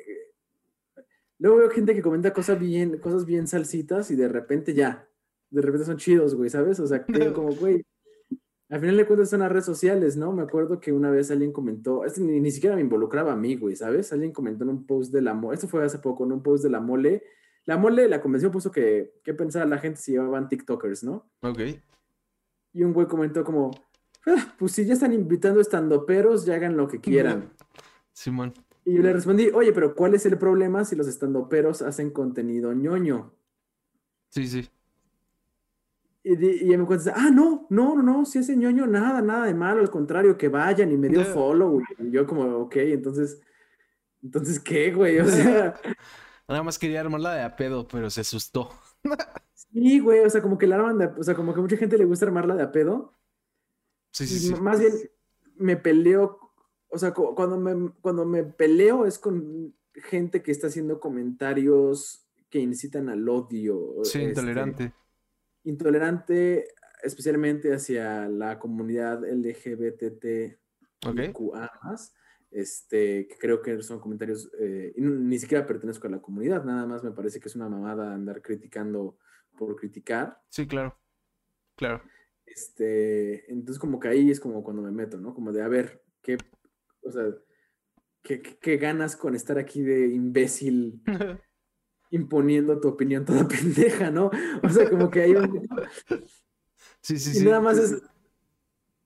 Ajá, es como, a ver, si esta mujer que no te está haciendo nada, que es muy lista y que es bien chida, no está haciendo nada más que existir, y tú ni la conoces, ni consumes su contenido, ni su trabajo, ¿por qué tienes que venir a decirle, no, tú eres hombre porque naciste con pene? Es como, güey, deja a las personas en paz, vete a la verga, ¿no? o sea, ¿de qué, qué, ganas aquí comentar? O sea, qué chido que tengas tu punto, porque se lo tienes, o sea, bueno, no qué chido que tengas tu punto, ¿no? Pero bueno, tienes tu punto y tu opinión. Sí, claro. ¿Qué tienes que hacer embarrándose en la cara a gente que no te la pidió para lastimarles? O sea, es lo que digo, como cuando veo que la gente hace cosas por lastimar a otras personas, es cuando me meto, cuando, cuando ahí sí digo, como, bueno, me voy a pelear un rato, no me voy a involucrar, pero sí, o sea, decirle a la gente que, que no mame, ¿no? Claro. Y una vez también, no me acuerdo qué comentó una, un, este, un güey en la publicación de una amiga, este, no me acuerdo como qué necesidad había de poner en las fotos, algo de que habían alterado unas fotos y que quién sabe qué, y de no, de no aceptarse tal cual son, ¿no? Y de ponerse, este, Photoshop en las fotos y la chingada. Claro. Y entonces ahí sí bien, eh, de forma bastante ojete de reconocer, me metí a su perfil y encontré una foto que subió dos veces, pero una vez, pero la segunda es con un filtro que lo hacía ver más blanco. Ok. Y yo le contesté con una comparativa de las dos fotos, como por favor tú también acéptate cual, tal cual eres, señor Moreno. Ajá. Pero no, no, no, no, no, o sea, no en una onda racial, no en una onda clasista, nada más en una onda como de, si vas a criticar a los demás, procura que no sea algo que tú mismo haces. Claro. Que ahí aplica... Ah, perdón, iba a decir que ahí aplica lo que te choca, te checa, ¿no? tal cual. Ah, Exacto, porque digo, yo realmente quise que no fuera un comentario clasista o racista o que tuviera que ver con, con eso. Nada más es como de, güey, dude, si la gente quiere alterar sus fotos, déjalos, güey. Especialmente si tú estás alterando tus fotos claro. haciendo exactamente lo mismo, ¿no? O sea, nada más fue como ponerlo en evidencia como de, güey, esto que tú criticas lo estás haciendo tú también. Claro. Y mira, yo no te diría nada a ti y no le diría nada a esta persona, ¿sabes? O sea, da igual. Sí, completamente de acuerdo. Eh, y bueno, ya casi para acabar, Fink, ahorita que estamos en el tema del hate, había algo que quería platicar contigo y es, eh, sobre todo por esta parte de, pues, geek que comentábamos, por esta parte de Nerdos Podcast. Eh, ¿Cómo ves a la comunidad geek? porque y bueno, por ejemplo, incluso siendo alguien que, al que justo Star Wars influyó un chingo en ti, eh, pues digo, lo primero es, uh, por ejemplo, la comunidad de Star Wars siempre se ha dicho que es muy hater, ¿no? Pero en general, eh, y yo también siendo alguien geek, o sea, sí veo a la comunidad geek, eh, no, no en general, pero sí veo una parte que es muy hater. ¿Cómo la ves tú? O sea, ¿qué opinas de, esta gente que se queja de todo? Ejemplo, eh, se queja desde el... Hoy anunciaron a la actriz que va a, ser, va a salir en el live action de Blancanieves, ¿no? Que se están quejando porque pues es algo como morena y pues se están quejando de que pues Blancanieves en teoría debería ser completamente blanca, que incluso por eso se llama Blancanieves, ¿no? Hasta el, no sé, eh, hace poco veía el episodio que, que hicieron con, con Chica, que de hecho quiero traerlo al programa, este, y también ahí hablaban por, de las críticas hacia lo de Lola Bonnie, al cambio de Lola Bonnie en general. O sea, de todo critican. Por ejemplo, de Star Wars, pues la nueva trilogía. ¿Qué opinas tú? ¿Cómo ves la comunidad geek? ¿Qué opinas también de... de... Bueno, ¿Qué opinas en general? No quiero sesgarla. ¿Qué opinas de la comunidad geek? Sí, eso lo platicamos con Chica, que un saludo a ella, la, la, adoro, la quiero muchísimo y este, siempre amo verla y platicar con ella y es una persona muy especial para mí. Este, y coincidimos justo y yo mucho en esa temática como de dude grow up, ¿no? O sea, el hate creo que viene de cierta inmadurez. Ok. entiendo que, que a, a, todos nos puede molestar que nos muevan algunas cosas de las cosas que nos encantan, ¿no? Sí, claro. Y que no sean tal cual nos encantan, ¿no? Claro. Pero también hay un punto en el que tienes que empezar a dejar ir, ¿no? Este. Creo que los fans de Star Wars tienen muy mala fama. Este y no, y es bien difícil defenderlos, güey. O sea, sí es bien difícil defender pues, a los fans. De es que no se ayudan. O sea, digo, yo también soy fan, pero lo, los haters, eh, los fans es que haters de Star Wars no se ayudan. Ese es el pedo, ¿no? O sea, todo el racismo, güey, que, se, que tiene algún, algunos fans, ¿no? El hate que le tiraron a, a, a, Kelly Marie Tran, la actriz de Rose, ¿no? Que, sí. que la hizo cerrar sus redes sociales. Sí, sí. Este, como que como que tienen la fama los fans de Star Wars de que ningún chile les embona a menos que sea el Mandalorian, ¿no? O sea, como que... Ahí todos se unieron, sí, sí, sí, completamente. Sí, porque ah, el, el, fan chido nada más es como, ay, güey, qué chido que está Mandalorian, güey, me mama, ¿no? Y Sí, el sí. fan hater es como de, ya ven, ¿cuándo les putos costaba hacer algo bien, güey? Esto sí está bien hecho, sus pinches películas, o sea, es como, Sí, sí, sí. chill, güey, o sea, recuerda que Star Wars está hecho para vender juguetes, o sea, ahorita Star Wars su único objetivo es vender juguetes. O sea, ese es el propósito de Star Wars, ¿no? Vendernos Claro. más. O sea, sacarnos dinero. Eso es lo que Star Wars Sí, claro. está siendo creado para y trabajado para sacarnos dinero. Mandalorian ya da igual que le metan porque ya tienen a Grogu, ya tienen a Baby Yoda, ya esa madre va a vender más que la mayoría de las empresas en el mundo. Sí, Ese sí, sí. personaje va a vender más que cualquier pyme en el mundo. O sea, ya da igual. Sí, sí. Este, entonces ya, Mandalorian ya libre en ese, en ese aspecto. Las películas tenían que ver con qué chingados vender. Entonces le meten porks, le meten un casco nuevo a Kylo Ren, le meten todo, güey. Y, y- y a quién se lo quieren vender? A gente más chica que tú. Gente que igual y nunca vio el episodio 4. Claro. Gente que igual y le vale verga el episodio 4. Simón, sí, sí, sí. ellos son la gente para la que está destinada esta película. Entonces, recuerda eso, recuerda que esto va destinado a la gente a la que le quieren vender. Claro. Tus lágrimas de nerd no les son tan importantes como ver las muñecas Barbie de Rey. Eso les importa más a que a ti te guste la película. O sea, tal vez, ¿no? No, no quiero decir que así es. Pero es importante, güey. Es importante saber que, es- que Star Wars también es un producto, güey. Que no es nada más lo que nos mama. Simón. Creo que, no los, creo que no son los fans los que son tóxicos. Creo que son algunos fans, ¿no? Porque yo soy fan, tú eres fan. Sí, sí. Héctor es fan, ¿no? Este, eh, Chica es fan, este, no sé si Quiroz y Solín sean fans, ¿no? Pero pues, puede ser, ¿no? Sí, claro. Muchos fans sí hay todavía. Ajá. Ya vemos quienes lo tomamos chido, güey, ¿sabes? Y, y podemos como decir como, güey, no me gustó tal película de Star Wars, pero no por eso tengo que ir a armar un desmadre, güey, ¿sabes? Sí, claro. O sea, no pasa nada, nada más no me gustó. Claro. Eh, como que cada los fans se han vuelto más exigentes. Creo que también tiene que ver con que Disney es un, una empresa que tiene mucho, este, y esto es lo que voy a decir, es muy bueno. Tiene eh, mucho esto de escuchar a los fans, ¿sabes? Sí. ¿Qué les gusta? Se los doy, güey. O sea, y lo puedes ver con Marvel, lo puedes ver con, con Mandalorian, como, ¿qué, qué es lo que les gusta? Ah, eso, venga, vamos a darles más, ¿no? Vamos a escuchar a los fans. Que también se critica eso, ¿no? O sea, digo, paradójicamente también luego hay mucha gente que critica el fan service, el famoso fan service. Güey, o sea, mira, si salen Toby Maguire y Andrew Garfield en Spider-Man 3, va a ser épico. Va, si salen, la gente va a decir, güey, eso es puro fan service, güey. Y si no salen, van a ser como, no están escuchando a los fans, hijos de su puta madre. Es como, güey, entonces, ¿con qué te voy a tener contento, güey? Sí, sí. A mí me va a tener contento verlos, güey. A mí, me da igual si es fanservice, a mí me, a mí me va a emocionar verlos, güey. Claro, claro. Ya, o sea, ¿sabes? O sea, y está bien el fanservice a veces, güey, no, no está mal, ¿no? Claro. Creo que, creo que siempre el, hate viene de una parte no trabajada de la gente. Creo que la gente tiene que trabajar algunas cosas. Sí, claro. cuando, cuando, salió la sirenita, este, que iba a ser interpretada por una actriz negra, ¿no? Mucha gente.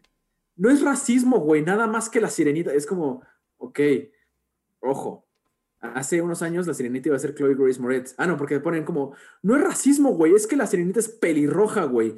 Yo no quiero una actriz que, que, que, o sea, que no, es que sea negra, güey. Si fuera güera me quejaría igual, si fuera morena me quejaría igual. Yo quiero que sea pelirroja, es como, dude, habían casteado a Chloe Grace Moretz, que no es pelirroja, y nadie armó un pedo.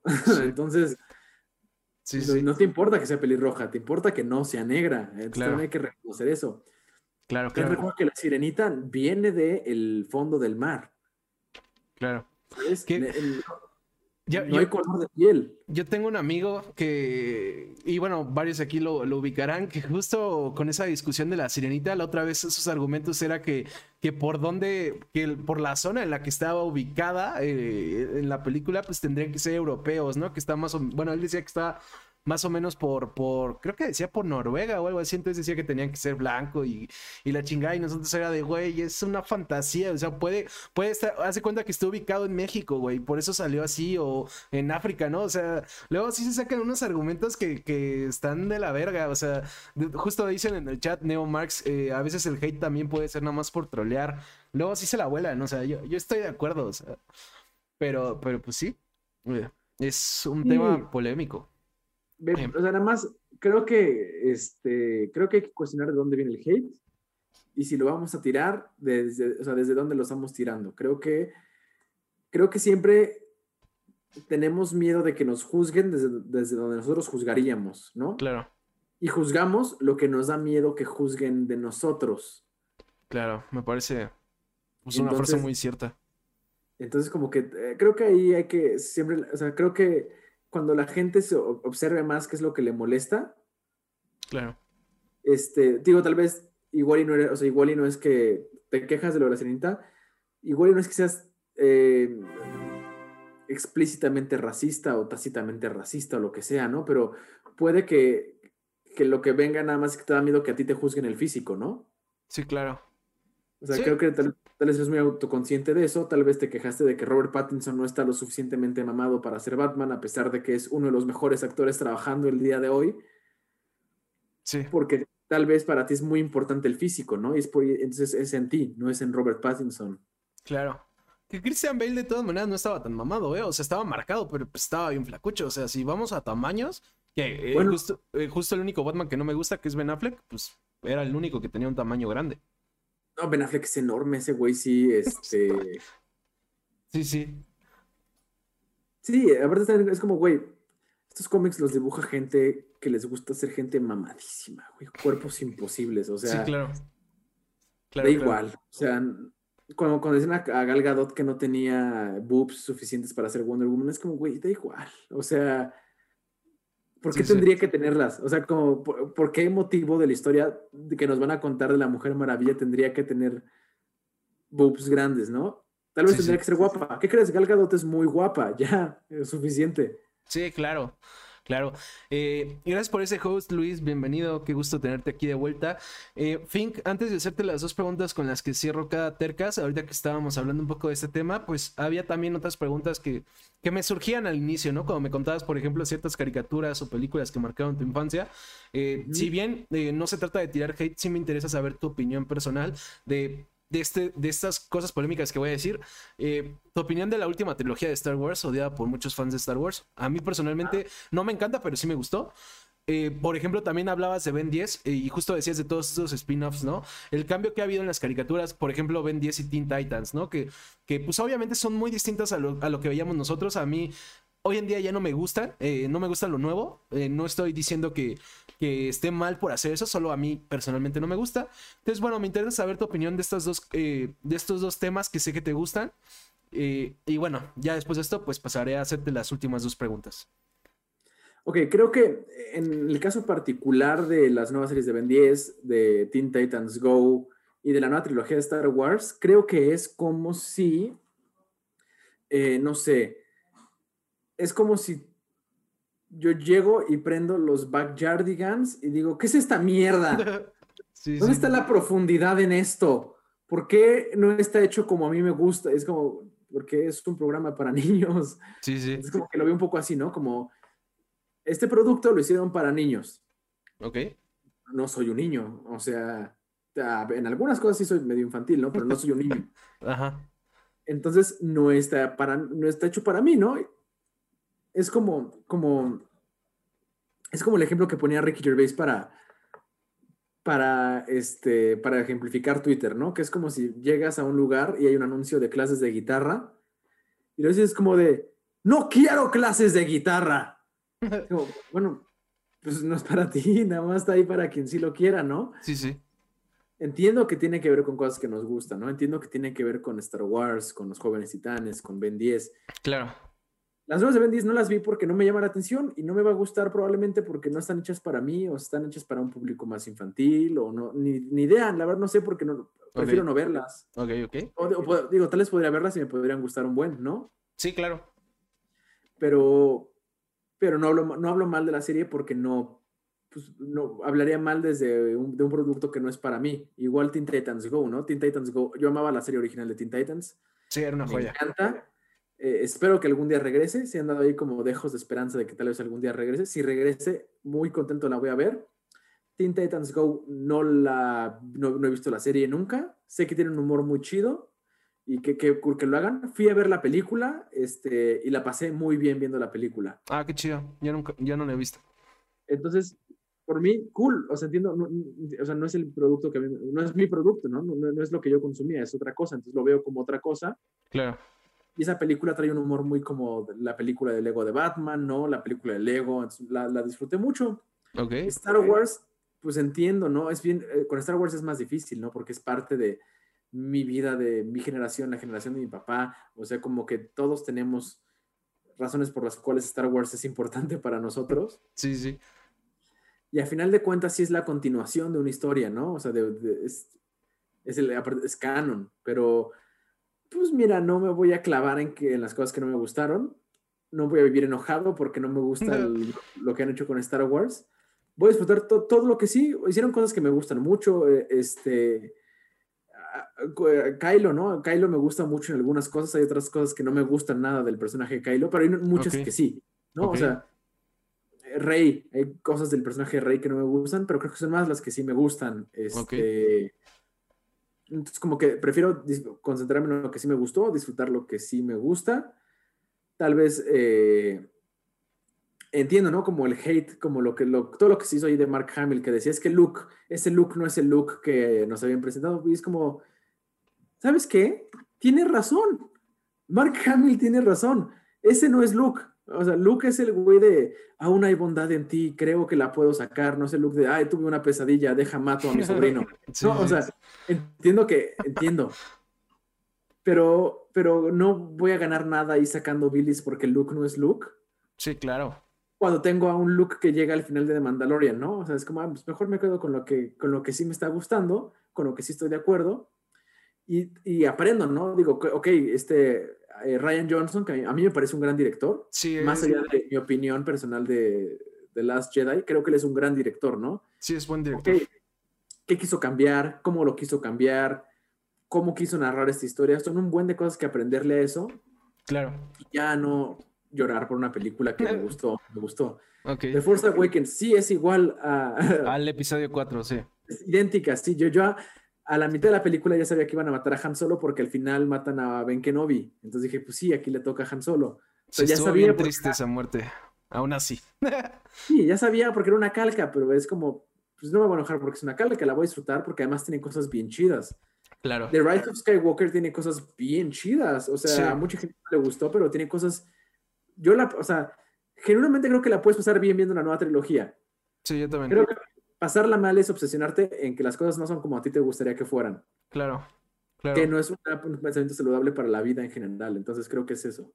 Y se, puede disfrutar, se puede disfrutar la última trilogía. Ay, mira qué chistoso ese tripio. Ese personaje sí es muy consistente en todas las películas. Ahí está. Oh, sí, sí, Están felices. Tripio es el mismo güey siempre. Sí, la misma personalidad. Sí, entonces como bien. Sí, sí. Es como que creo que esa es la onda, ¿no? La puedes pasar bien si, si quieres. Sí, claro. Eh, si no, si no las quieres ver, pues no las veas, ¿no? Ya no te gustaron. Ve Mandalorian, ve Clone Wars, que Clone Wars, puta joyo, totota de serie. Sí, sí. Este, y, las trilogías que te gustaron. Exacto, y bueno, a mí Rogue One me, me, mamó. Rogue One es de mis películas favoritas de ciencia ficción. Claro, es una joya. Películas favoritas, punto. Películas favoritas, me encanta Rogue One. Entonces, pues mira, estar en medio de una trilogía que a mucha gente no le gustó, pero también está Rogue One, que creo que a más, nos, o sea, más gente concordó en que es una gran película. Sí, es un poco como de Mandalorian, ¿no? Creo que también ahí en general casi no hay hate.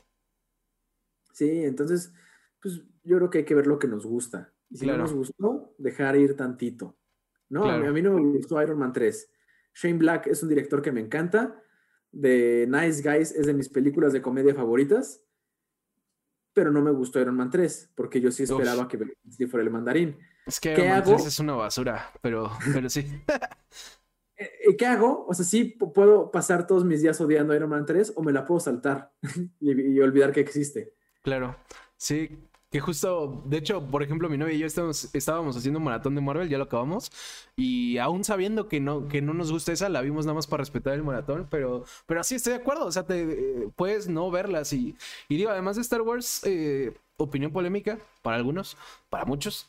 Eh, yo creo que, el giro que estaba dando, digo, no me voy a clavar con esto porque si no nos vamos a extender, pero el giro que estaba dando Ryan Johnson, eh, a mí me gusta, o sea, sí, sí rompió con muchas cosas y lo de Leia, lo de Leia flotando en el espacio fue lo único que sí no me gustó nada, pero el giro y los planes que tenía Ryan Johnson se me hacían una joya.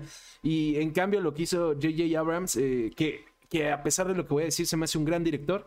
No me gustó porque siento que justo J.J. Abrams fue muy miedoso con, con tomar riesgos, con justo que no lo criticaran y, terminó haciendo cosas muy parecidas, ¿no? Que, es a mí lo que no me gusta. De, eh, a mí me gusta la trilogía, pero eso es lo que no me gusta, ¿no? Sin embargo, como comentas, yo, yo la disfruto. Tal vez el episodio 7 no tanto, pero en general sí la disfruto. Y bueno, sí, como dice Neo Marx, las críticas constructivas se vale, pero odiar por odiar no. Eh, y bueno, respetar la opinión de los demás, sí, completamente de acuerdo. Fin, te voy a hacer las dos últimas preguntas porque ya nos extendimos un poquito. La primera es, ¿te consideras una persona terca? Sí. Ok. definición de terquedad definitivamente sí. ¿Qué tan bueno o qué tan malo consideras que ha sido para ti el ser una persona terca? Creo que muy bueno, porque si no ya me hubiera rendido, ya me hubiera rendido ante, no nada más ante los proyectos, sino como ante la frustración, ante la depresión sobre todo, y creo que la terquedad también te ayuda como a seguir adelante a pesar de. Claro, claro, aquí, aquí decimos sean tercos, no sean necios. Eh, yo también creo que la, la, terquedad es buena justo para, para salir adelante y para perseguir pasiones. Ser necio no, porque pues, generalmente para mí ser necio es que sabes que estás mal y le sigues. Pero bueno, con esto vamos a ir concluyendo. Fink, también algo que hago a, a, partir de esta segunda temporada con los invitados es acabando a pedirle tres recomendaciones de algo, dependiendo del invitado, él dijo que.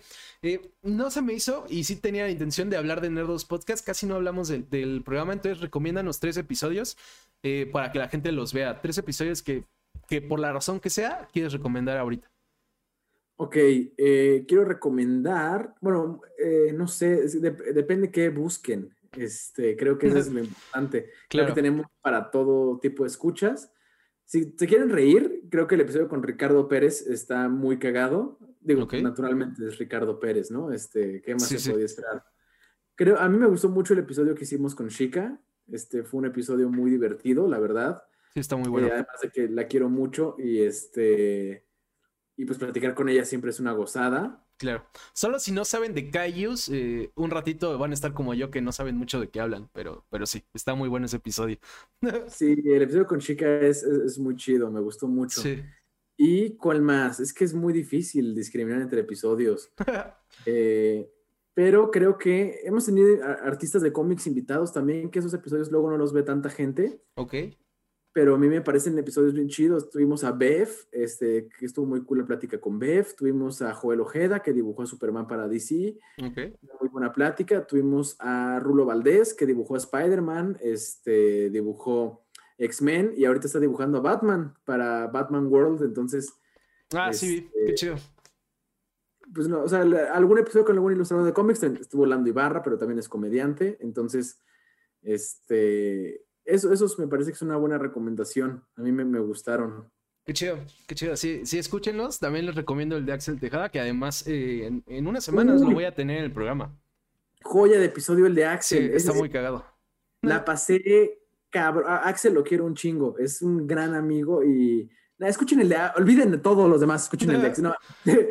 Eh, el de Axel fue muy divertido grabarlo. Muy, muy divertido. Perfecto. Pues bueno, con estas recomendaciones los vamos a ir dejando. Quiero agradecer, bueno, agradecerte primero a ti, Fink, por, por haberte tomado el tiempo, por esta plática. Eh, estuvo muy divertido. Igual que con varios invitados, eh, hay un tema que no puede desarrollar tanto como me hubiera gustado. Ojalá y hagamos una segunda parte en la que nos enfoquemos solo a temas geeks, porque estoy seguro que hay muchas cosas que puedo discutir contigo. Eh, agradecer a la gente agradecerle a la gente que estuvo por acá, a Dios de Fafa, a Luis, a Neo Mark Souls, a mi novia Gaby, a Primo que anda aquí desde el inicio, a todos los que andaban, pues gracias. Eh, si no la vieron completa, si quieren recomendarla, esta entrevista se sube en unas semanas a YouTube y Spotify, el Tercas Diglu en ambas redes, también en Facebook. Eh, ahí estamos anunciando cuando se suban. También yo las anuncio en mis redes personales, siga el WS Twitter e Instagram. Y si quieren ver las próximas entrevistas, eh, el WS en Twitch. Eh, ahí están en vivo, si no, pues ya en YouTube. Fink, obviamente, si quieres mencionar algo, si quieres mencionar tus redes hacer algún anuncio, todo es más que bienvenido.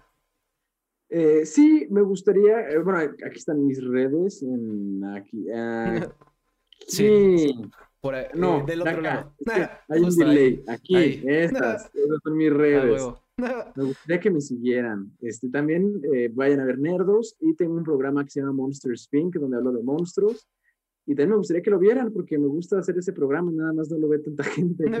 No, este, pero estaría cool que lo vieran, me daría mucho gusto. Yo me chuté el del chupacabras hoy, en, en algún momento libre en el trabajo, entonces sí, también vean, vean esos episodios, también está chido. Son más eh, cortitos. También, también. Y está, está cagado. Me gustó el del chupacabras. Eh, luego escucharé los otros y ya te comentaré qué me parecieron. Pero bueno, con esto vamos a ir cerrando. Nada más antes les anuncio al invitado del sábado. El sábado viene Uras Huerta, actor de doblaje. Entre los personajes que ha hecho, pues está Gumon, está Tai, ambos de Digimon. Está también, eh, digo, Tai, este, Madishida, perdón. Está Shaorin Lin en Sakura Card Captors. En realidad, muchos personajes de anime. Se va a poner bueno. Tiene un ratito que no tenemos actores de doblaje. Y bueno, eh, los voy a dejar con que justo eh, ya estuvo en el programa, ya ha hecho doblaje, entre muchas cosas más. Los voy a dejar con Jorge Lemus, ahí me lo saludan. Eh, si no han oído esa entrevista, escúchenla, estuvo muy buena. Nos vemos pronto. Bye. Bye.